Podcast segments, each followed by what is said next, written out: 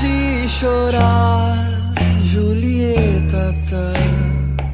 Você não sabe ler uma carta de amor, muito menos contar quantas sílabas tem uma desilusão.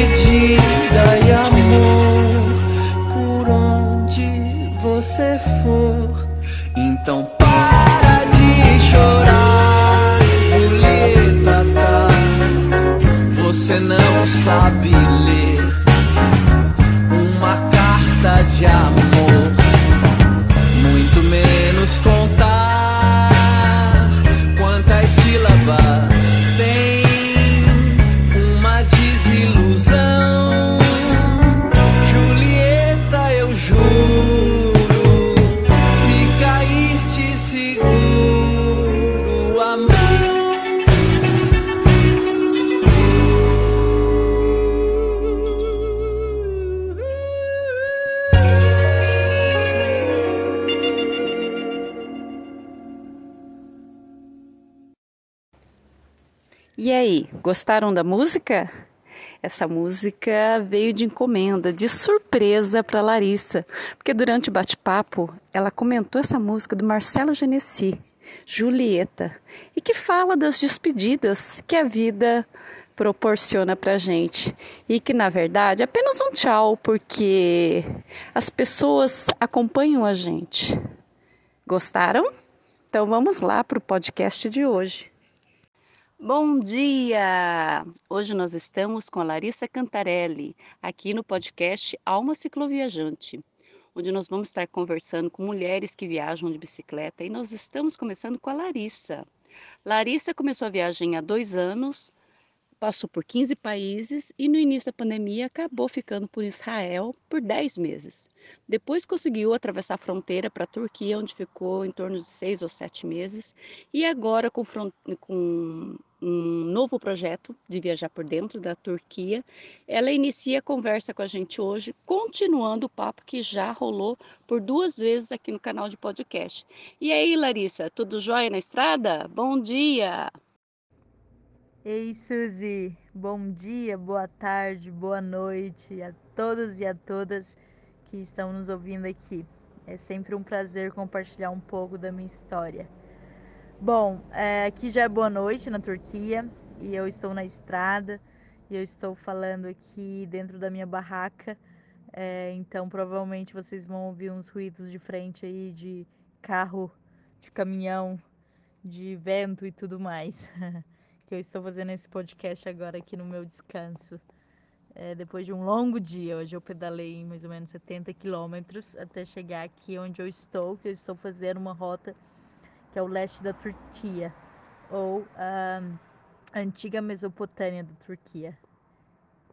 A Larissa também contou que passou por alguns momentos aí de pedalo sozinha, pedalo com outras pessoas. E aí, Larissa, como que é essa experiência de estar pedalando solo por tanto tempo, essa vontade de de vez em quando estar pedalando junto de alguém? E como que tem acontecido isso no teu coração? Existem os momentos de você querer pedalar sozinha, os momentos onde você abre o coração, abre o caminho, abre o olhar e aceita a companhia também. Como que rola esse lance de pedalar com outras, outras pessoas durante uma viagem solo? Bom, é, eu pedalei, né, por muito tempo é, sozinha e também durante a minha pedalada é, durante a Europa, eu conheci bastante cicloviajantes, que eu tive a experiência, né, até no começo da minha viagem, pedalar junto. E agora, como, como eu fiquei muito tempo parada, né, quase um ano sem fazer uma longa viagem, né, é, eu fiquei 10 meses em Israel e agora um tempo em Goreme, Capadócia, aqui na Turquia. Eu fiquei todo o tempo rodeada de pessoas, né? de pessoas e acabei me acomodando um pouco dessa vida de estar tá, é, em volta das pessoas, compartilhando tudo mais, que é bom também. E, e também e acabei tendo umas inseguranças, né? Como eu tive no começo do, da minha viagem, o medo de estar sozinha, né? Então eu comecei a criar na minha cabeça. Ah, mas como que eu vou acampar? Mas eu vou passar para esse lugar sozinho, mas é, como que eu vou achar lugar seguro para ficar e se essa rota é muito deserto não. Então eu comecei a criar coisas na minha cabeça que, é, que eu já tive antes, né? Que é normal ter durante a viagem. E eu já tenho experiência de pedalar sozinha, mas isso acontece mesmo se você tem experiência ou não, é o que eu penso. Então eu tava sempre procurando uma, uma companhia, né? Eu falei, não, que tava com medo, insegura e queria uma companhia é, mesmo que eu já tivesse experiência de pedalar sozinha, né? Então eu estava em Capadócia esperando encontrar cicloviajantes para pegar o caminho, né? Pegar a, a garupa. E quando eu encontrei, eu encontrei um casal de franceses, a gente conversou e eu não estava me sentindo muito bem de pedalar com eles, apesar também que eles iam fazer uma rota diferente. E depois, um dia depois, eu encontrei é, um, um, dois irmãos e uma irmã. Eles são né, um, três pessoas da França e eles tavam, ia fazer a mesma rota que eu. E no momento eu fiquei toda empolgada de ter que pedalar com eles, imaginando, eu vou pedalar com eles, não vou estar sozinha. Mas ao mesmo tempo eu parei para analisar por que, que eu quero pedalar com eles, né? Por que, que eu tô com essa insegurança?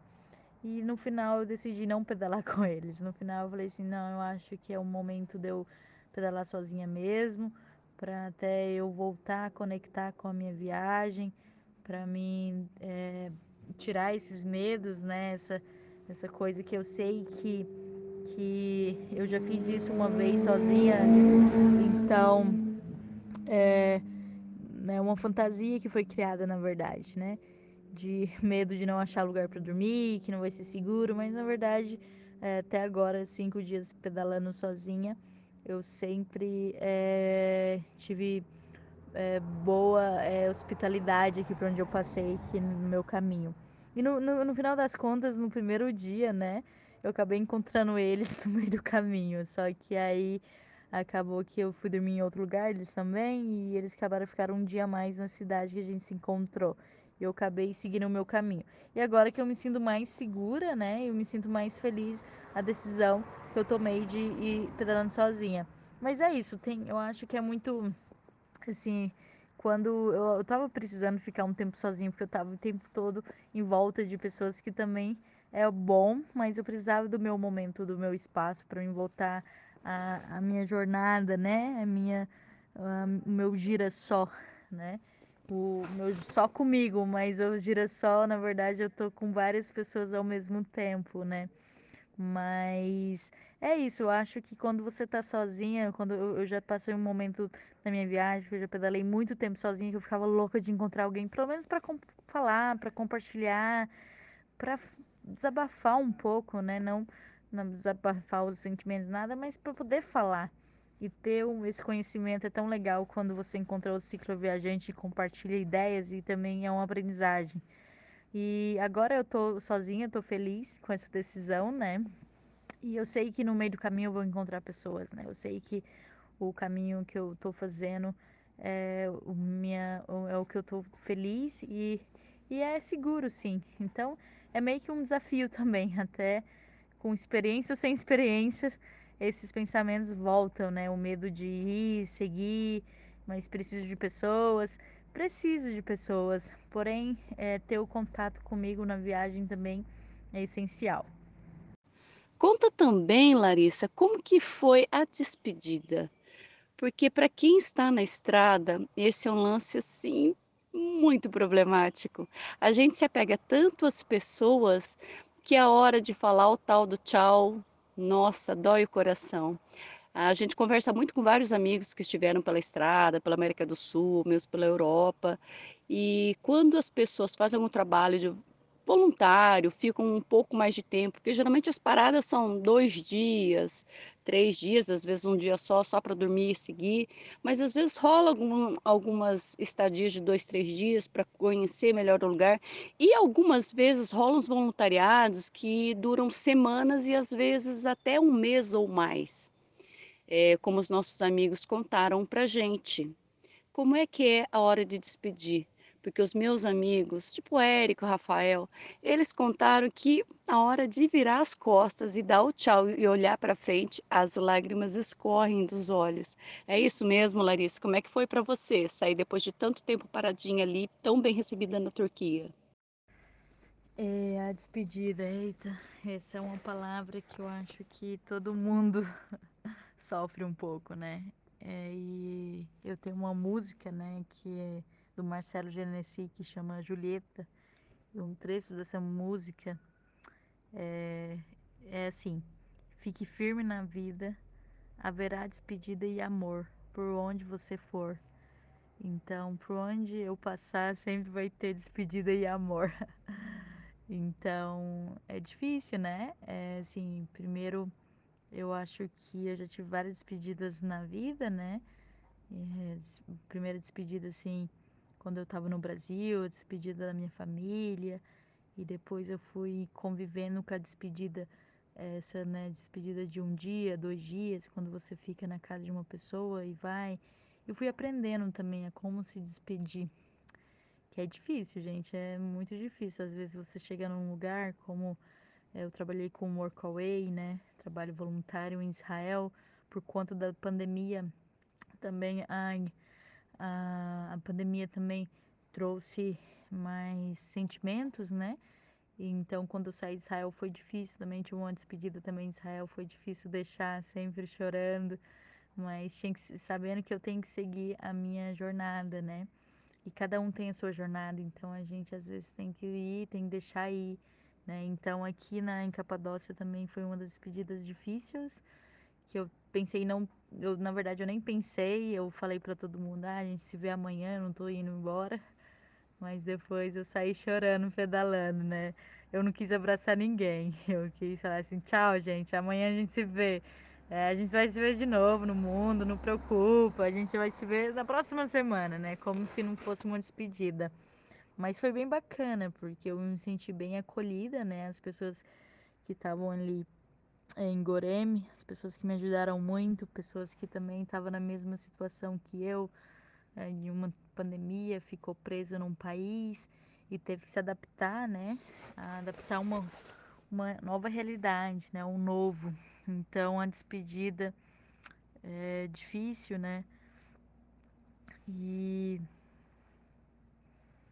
e gente, e para mim, é, assim, cada pessoa que eu converso, que eu tenho uma, uma conexão, né?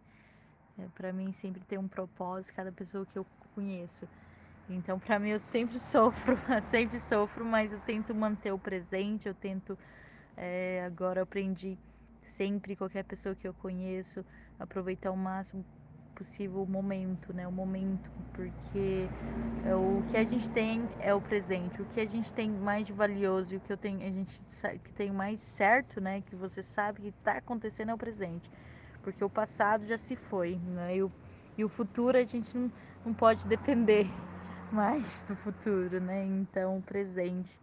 Então, a despedida foi bacana, me senti muito, muito acolhedora e com várias energias positivas para continuar minha, minha viagem minha jornada, porque é isso mesmo que é meu propósito. Eu estou fazendo muito bem e muitas pessoas têm mandado muitas boas energias. Isso me faz feliz. Eu sei que eu faço outras pessoas também super felizes com essa minha atitude. É motivacional também. Uau! Larissa, quando você fala sobre essas despedidas, o coração chega a ficar assim molinho, né? De tanta emoção que vem, né? Vem à tona. Porque é como se a gente vivesse várias vidas numa vida só, né? Porque quando a gente está naquela rotina, está imerso na, ai, na, no dia a dia da gente, naquela coisa repetitiva, sem mudar muito, né? O, o que acontece hoje, o que vai acontecer amanhã, e, e se deixa engolir na rotina da, do cardápio, do menu, a gente parece que não tem novidades na vida. E quando você se propõe a ir para a estrada, cada dia é um. Como se diz, cada dia é um flash. Mas é que cada dia você não sabe o que vai acontecer. E nesse momento assim de estrada, de ir para uma cidade ou para outra, mesmo você ficando tanto tempo num lugar, você sabe que você não está criando raiz. É temporário. Então, nesse momento assim de despedida novamente, é uma coisa que a gente aprende a lidar, né, Larissa? Porque é um tchau, como você falou. Ai, gente, daqui a pouco a gente se vê, amanhã, amanhã a gente está se vendo. Mas na verdade é como se você aprendesse a lidar de levar as pessoas junto de você. E a música disse tudo. A música que eu fiz questão de colocar na introdução desse podcast, você ouviu aí, é uma surpresinha que eu preparei. Ela fala muito bem disso, né? A vida é cheia de despedidas, mas cheia de amor também no caminho, e você vai levando tudo junto. Adorei essa tua fala sobre as despedidas. E você ficou em Capadócia. Conta um pouquinho, um pouquinho mais sobre como que foi estar num lugar tão sonhado, tão tão imaginado, tão tão parte do imaginário de quem olha os sites, olha as fotografias, olha os perfis de pessoas que estão viajando e passaram pela Capadócia com essa coisa maravilhosa, né? Dos balões aí pelo céu. É uma coisa tão diferente que existe, tão assim, é tão próprio da Capadócia. Como é que foi o estar aí num lugar tão, tão parte do teu imaginário? Bom, Capadócia para mim é um lugar assim fantástico, mágico, não só pelos balões, né? Que é bonito você ver a vista ali de vários balões coloridos, mas pelos vales que tem na Capadócia, né? Pela história que tem. E a Turquia é assim, para mim é um dos países que tem muita história, um país grande e com uma cultura totalmente diversificada aqui dentro da Turquia. E Capadócia, quando eu cheguei lá, eu me senti tão bem, eu me senti uma energia muito boa. E eu quando fui andando naqueles vales ali, eu fiquei hipnotizada naquele lugar. Eu fiquei, ah, eu quero ficar aqui, eu quero ficar aqui. Então, meus planos nem era ficar por muito tempo, acabei que eu fui ficando quase cinco meses. Eu, uma, em janeiro eu cheguei em Capadócia em eu cheguei na Turquia, né, depois Israel em setembro e eu fiquei uma semana em Ankara, na capital. Eu cheguei de avião, viu, gente? Não cheguei pedalando. Então, e aí depois eu pedalei para Capadócia. Eu cheguei no final de setembro, começo de outubro na Capadócia. E eu tava muito perdida, muito perdida, porque eu fiquei muito tempo lockdown em Israel e eu ainda não tava vendo assim, ai, será que eu pedalo, será que eu não pedalo? Tava um pouco assim confusa, né, de ter que sair de um outro país e para o outro e muito é, tinha perdido um pouco o meu foco da minha jornada, o que, que eu queria. Então, é, ficar em Capadócia foi o momento de eu é, colocar minha cabeça, né, centrada, focar no, no, no, nos meus objetivos, no que eu estava sempre pensando sobre a minha viagem então, quando eu cheguei em Capadócia, eu uh, conheci uma pessoa através de warm shower, essa pessoa me ajudou. Acabei que eu fiquei um, um mês, mais ou menos, na casa dessa pessoa, que era uma, é, uma cova, né, uma caverna, uma rocha, uma cave, né, em inglês é uma cave. E acabei ficando, e essa pessoa me ajudou. E depois eu fiz amizades, aí eu fiquei... Ou eu fiquei outubro, outubro ainda eu conheci uma pessoa que eu viajei até Istambul de carro, né? Um dos amigos, depois eu voltei para Capadócia, mas eu fiquei em outubro, novembro, dezembro, janeiro. E metade de janeiro eu resolvi ir para outra cidade. Essa outra cidade eu fiquei em fevereiro, depois eu voltei em março para Capadócia de novo, só pra vocês terem noção. E Capadócia, assim, mexeu muito, assim, com o meu propósito, porque me fez refletir, muito. E uma cidade que parecia que não tinha por exemplo, eu tava em lockdown, mas tinha tanto vale ali pra você andar que você sentia um pouco de liberdade, né? Você não ia estar tá em aglomeração, você não ia estar tá, é, infringindo algumas leis aí sobre é, como se manter na, em questão dessa pandemia. Então eu me senti livre, né? Foi mais, mais do que Israel, porque onde que eu ia em Israel via polícia, polícia, me sentia é, like, numa pressão. E em Capadócia eu me senti mais livre por estar ali num vale, perto da natureza, ver aquelas rochas formadas pelo vento e água, aquelas cavernas, aquelas igrejas, né? Aquela a cor, né? É, tem uma, uma diferença de cor entre os vales, as montanhas ali, e ver os balões, né? Os balões que são mágicos. Então eu fui para Capadócia não pensando em ficar muito tempo, acabou que eu fiquei ficando. E uma coisa era muito que eu ouvia ah, o inverno tá chegando, o inverno tá chegando, vai ficar muito frio, vai ficar muito frio. Eu com medo de passar frio, eu falei assim, ai, se eu tô aqui bem na Capadócia, consegui lugar para ficar, vou ficando, vou ficando. E o pior é que esse inverno demorou tanto, gente, demorou tanto. E eu fiquei tentando ficar em Capadócia até a neve cair. E chegou um momento, eu falei assim, não vai cair mais neve, que é, foi em janeiro. Eu cheguei esperando a neve, ver a neve em Capadócia em janeiro, até janeiro, né? Eu fiquei esperando. E essa neve nunca chegava. E eu decidi sair de Capadócia para outra cidade. Um dia depois que eu saí, caiu neve em, em Coreme. E aí foi até interessante que eu fiquei em conflito. Eu tava no meio da rota, eu ficava em conflito se eu ia voltar ou não. Aí eu decidi seguir viagem. E aí quando eu voltei em fevereiro, perdão, em março, aí eu também tive a oportunidade de voar de balão. E aí eu, um dia antes eu voar de balão, caiu um pouquinho de neve. E aí eu voei de balão com, é, com um pouco de neve no chão.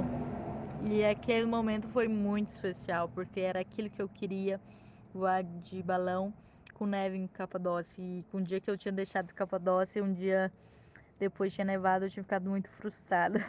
E depois quando eu voltei também em Capadócia pela segunda vez, em março, teve vários momentos que nevou, então eu pude ver Capadócia nevada. Então, assim, é, eu eu fiquei um tempo em Capadócia esperando o inverno. Inverno era para o inverno ter chegado em novembro, em outubro, novembro, né? Só foi ficar frio em janeiro. E essa coisa de esperar, esperar, esperar, acabou que, que eu, meus planos foram sempre modificados. Mas foi, foi bom. Acho que o momento que eu tive em Capadócia, muitas pessoas me ajudaram, fui bem acolhida, muitos amigos. E eu fui conhecida também quando a menina da bicicleta ali. E foi bacana, assim, vai ficar na memória. E agora novos projetos, né, pela Turquia. É, ao rumo ao leste da Turquia. E Larissa, como que foi esse teu planejamento? Porque agora começa uma nova etapa dessa tua viagem, onde você vai passar por locais mais religiosos.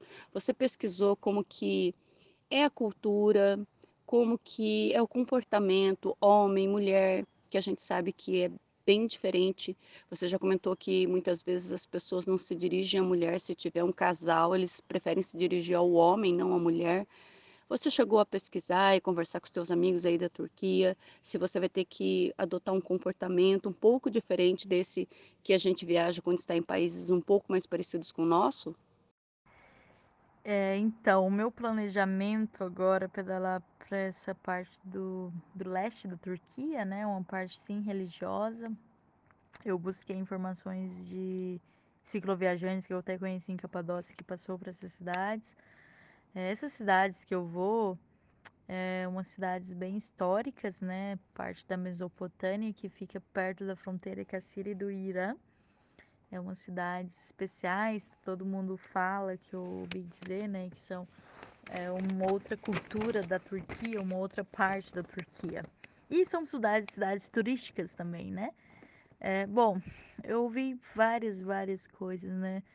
Sobre tomar cuidado, sobre que não, lá é super seguro. Quando a gente ouve várias pessoas falando de um mesmo lugar, você também vai ponderando e você vai tentando é, ter uma imagem do lugar. Apesar que quando você chega num lugar totalmente diferente do que foi falado, né? E cada um tem uma experiência diferente. O que eu tenho feito, né? Porque essas cidades são um pouco mais religiosas, então eu tenho visto, né, as rotas que eu vou, eu tenho perguntado muito sobre as pessoas turcas, né? Pergunto, ah, se esse lugar aqui você acha que é seguro? Esse lugar aqui eu posso acampar? Então eu, eu pergunto isso sempre para pessoas diferentes. E pessoas que não estão perto do local, né? E pessoas que estão perto do local, por exemplo, aqui eu já estou mais próxima do leste da Turquia. Então aqui se eu pergunto para eles, ah, é seguro, posso fazer isso, posso acampar, eles falam assim, ah, é seguro, é seguro. Mas se eu pergunto para alguém que está ali turco, mais na região ali onde eu estava Goreme, eles vão falar, toma cuidado, toma cuidado. Então assim, são percepções diferentes. Sempre um vai falar, é seguro, não é? Toma cuidado, não é? O que eu faço aqui na Turquia sempre é eu não ando de short, eu ando de calça, né? E sempre tomo cuidado, agora mais ainda com distanciamento. É, muitas pessoas falam, ah, não, não, como eu fazia no Egito, não sorri demais, não seja muito simpático. Eu, eu fico muito. Eu não gosto de fazer isso, não sorrir demais, ou não dar ser muito simpático, porque vem de mim, às vezes eu não consigo controlar isso, mas eu tento sempre é, ficar atenta, né, nas, na minha intuição e no que eu vejo. Ainda não cheguei lá, mas eu tô com uma expectativa que tudo vai correr bem, né, claro. É, eu tento sempre ter, colher mais informações sempre do locais. E, a, e as pessoas aqui tá, sendo super, super mega é, é, receptiva, né? Então os policiais param na rua para saber se está tudo bem, se eu preciso de ajuda, outras pessoas param na rua se eu preciso de ajuda.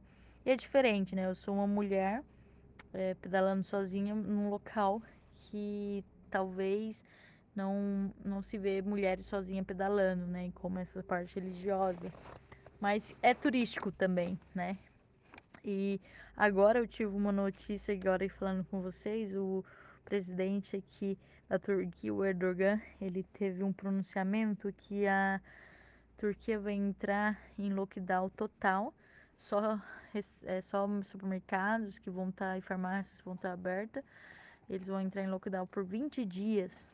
Então agora, nesse exato momento que eu tô falando com vocês, eu também tô vendo se eu vou continuar pedalando ou não, ou se eu vou, eu turista, vou ter que que tá em lockdown. Então, é, talvez isso fique para o próximo podcast aí sobre o meu resultado, se eu vou continuar pedalando ou não, porque vou ter que decidir até amanhã. E, e bom, aqui também as leis são um pouco diferentes. Aqui geralmente o lockdown não serve para o turista, só serve para o turco, mas como esse pronunciamento foi um pouco mais sério, assim, mais específico, eu tenho que colher informação se o turista vai poder transitar pelas cidades ou não, porque o turco não vai poder transitar pelas cidades. Então, é, eu tenho que me verificar sobre essa informação.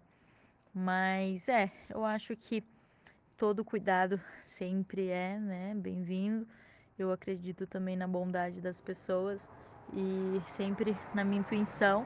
O que eu me cuido é sempre colher mais informações, sempre ficar em lugares né, que tem câmera, lugares abertos, é, quer dizer, lugares abertos que tem com pessoas, né? Eu, eu durmo em posto de gasolina, às vezes peço para dormir em alguma casa, quando eu vejo um jardim ou postos policiais, né, policial. E uso muito cold surf e warm shower. Mas sempre também aí aberta para que o medo não me me interrompa ou me pare, né? Pare de, de continuar a avançar. É normal ter isso na viagem, né? A gente só tem que manter o equilíbrio, né? Eu achei bem legal, viu, Larissa, você comentar sobre esses medos e os, os aprendizados, né? Nós, como brasileiros, nós somos um povo mais caloroso, mais extrovertido, mais comunicativo, muito do abraço, muito do toque, muito do sorriso, da risada, do conversar soltamente. E a gente convivendo com culturas diferentes, a gente vai aprendendo a lidar também e adotar alguns comportamentos de cada país que a gente vai passando. Esse lance que você fala do sorrir menos é algo assim bem interessante. É, mas alguma coisa para a gente estar tá aprendendo, porque o que para a gente é muito natural, pode ser que em outros países possa parecer uma coisa muito dada. E é bem bacana você estar tá comentando sobre tudo isso. E achei legal também você estar tá falando sobre as tuas formas de estar procurando os lugares para você dormir. Para muita gente isso já não é novidade, né? Sobre esses lances de estar tá procurando posto de gasolina, os lugares onde você possa montar barraca, mas para muita gente que está escutando, eu tenho certeza que está acrescentando informação para a pessoa tirar suas dúvidas e poder imaginar como que vai ser esse caminho na estrada. Porque para quem nunca acampou, fica pensando, nossa, mas onde eu vou fazer isso? Será que vai ter camping no caminho? Aí você coloca, né, esse lance de procurar os postos de gasolina, quando está numa beiradinha de estrada, não procurar um lugar tão exposto, procurar um lugar meio escondidinho. São todas dicas bem valiosas para quem está planejando seu caminho pela estrada. Larissa, foi muito legal você comentar tudo isso. E você chegou a traçar, Larissa, algum plano de cidades que você pretende passar? Você vai ficar parado algum tempo numa cidade específica? E, e depois? Quais são os planos no depois dessa próxima etapa? Ou você vai deixar para o próximo podcast? E meu plano é pedalar o oeste da Turquia, o, o leste da Turquia, né?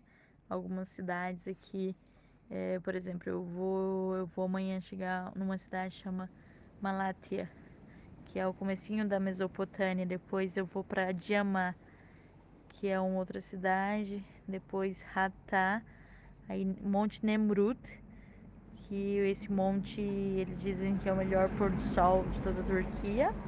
E lá tem umas estátuas de rostos, né, do Império Austria. Aus...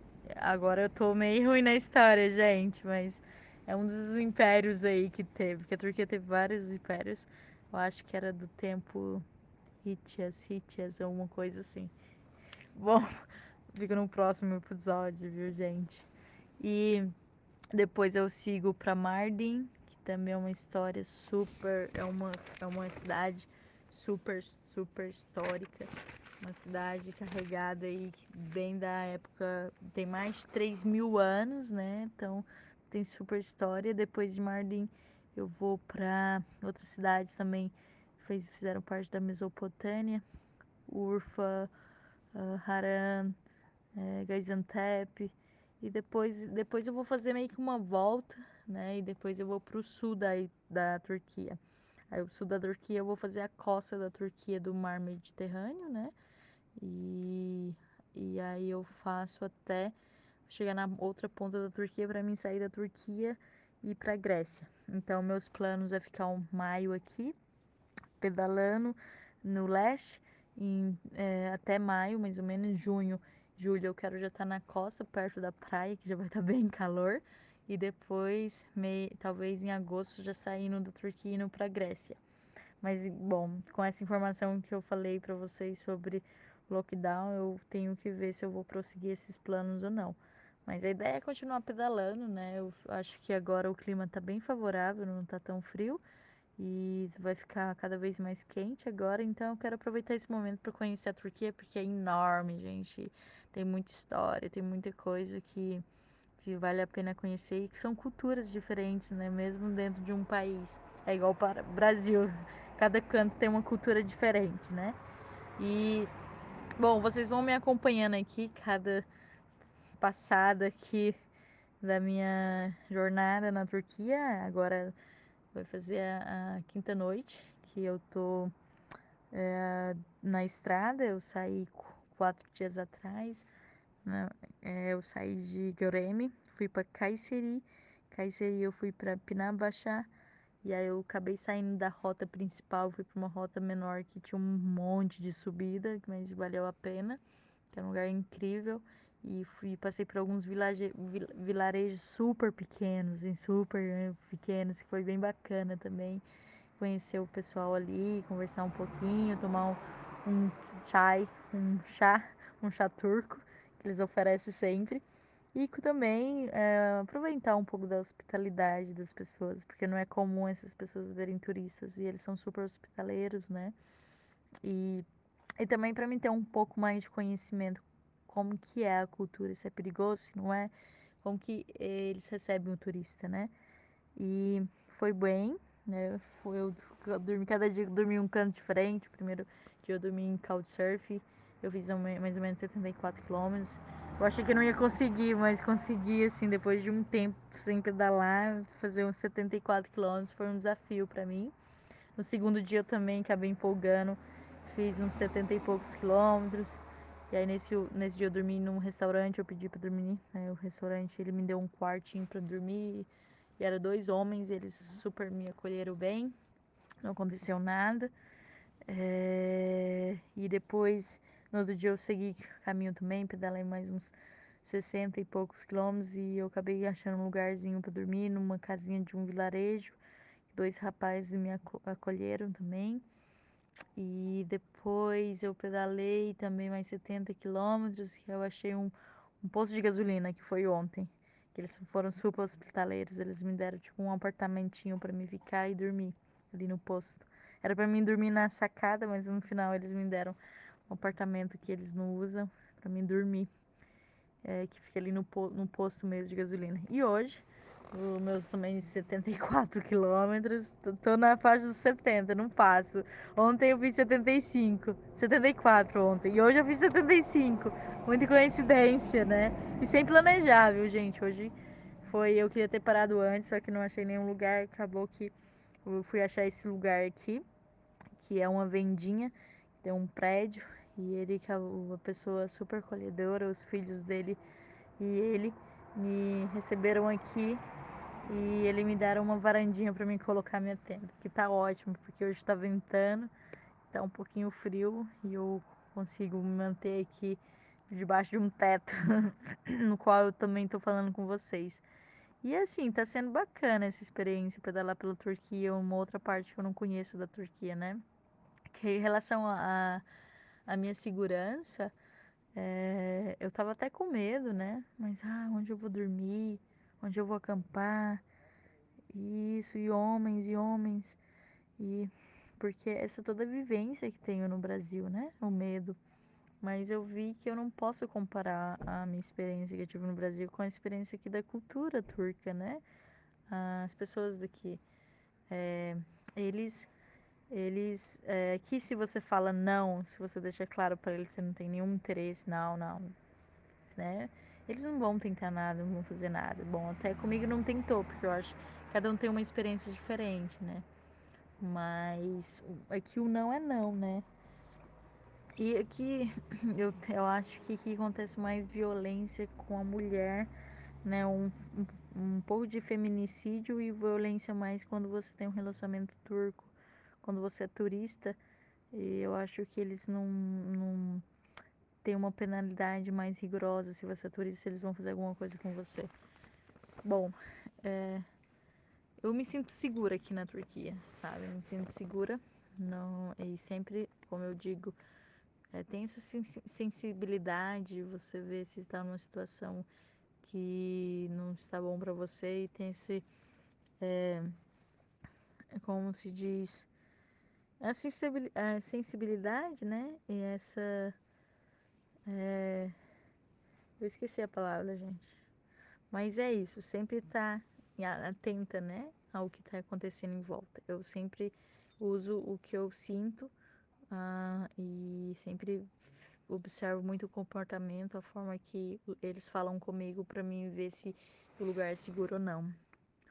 É um dos meios que eu faço para mim ter essa chave assim de atenção, de, de, de me sentir, né, protegida e de, de, de escapar de situações que, ia, que poderia ser pior, né? De eu sacar o que está acontecendo rápido.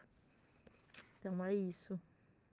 Então, estivemos aqui de novo com Larissa Cantarelli para mais um bate-papo aqui no canal de podcast Alma Cicloviajante, para inspirar muitas pessoas, homens e mulheres, mas vamos puxar o nosso saquinho, Nana Larissa? Vamos inspirar mais mulheres para irem para a estrada sobre uma bicicleta, abrir essas asas que a gente tem e a gente muitas vezes nem percebe.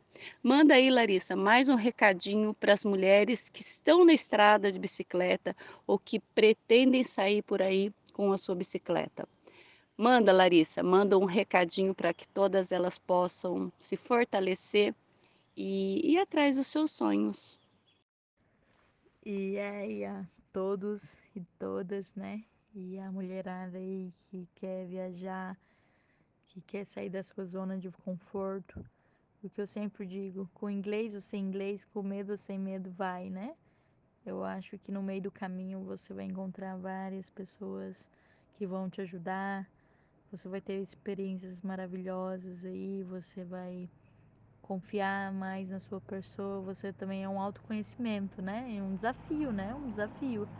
E o que eu digo é, não, não se prenda nas experiências que você teve no passado ou que você está tendo. Seja sempre aberta a novas experiências e aquela experiência que você teve nem sempre você vai ter que você vai usar na mesma situação. E nem sempre o que você vive no Brasil você vai viver no outro país, né?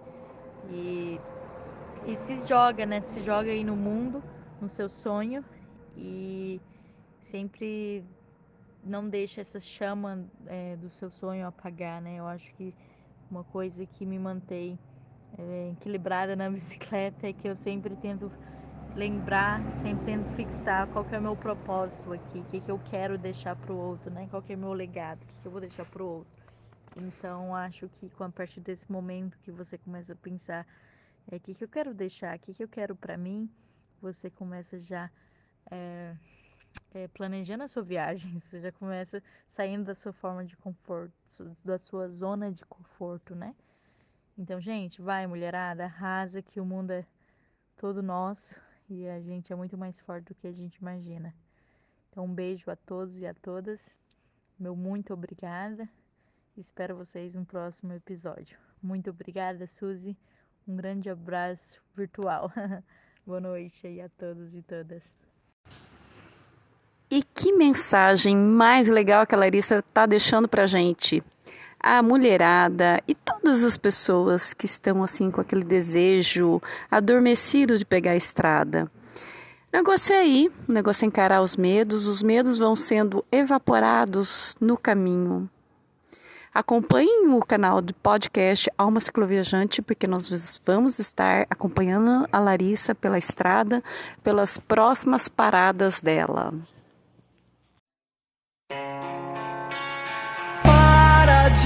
chorar, Julieta. Tá? Você não sabe ler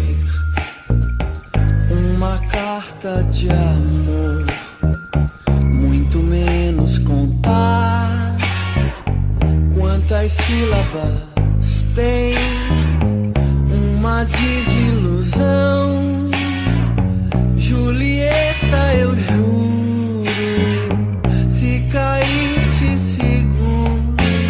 mão.